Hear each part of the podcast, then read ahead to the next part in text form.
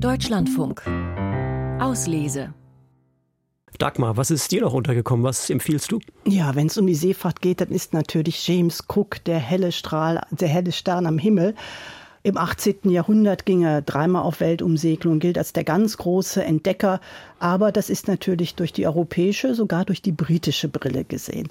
Und jetzt gibt es ein neues Buch von Frank Vorpal, das die ganze Sache ein bisschen ins bessere, ins rechtere Licht drückt, denn ohne die drei Polynesier Tupaya, Mahan und Mai wären seine Südsee-Expeditionen nicht erfolgreich gewesen, längst nicht so erfolgreich, wie sie waren.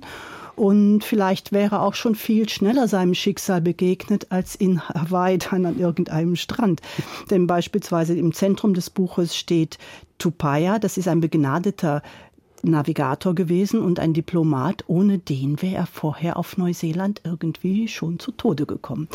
Ja, Frank Vorpal hat mit dem Aufbruch im Licht der Sterne ein wunderbares Buch geschrieben, das einfach die Geschichte etwas zurechtrückt, weil es mal eine andere Sicht liefert.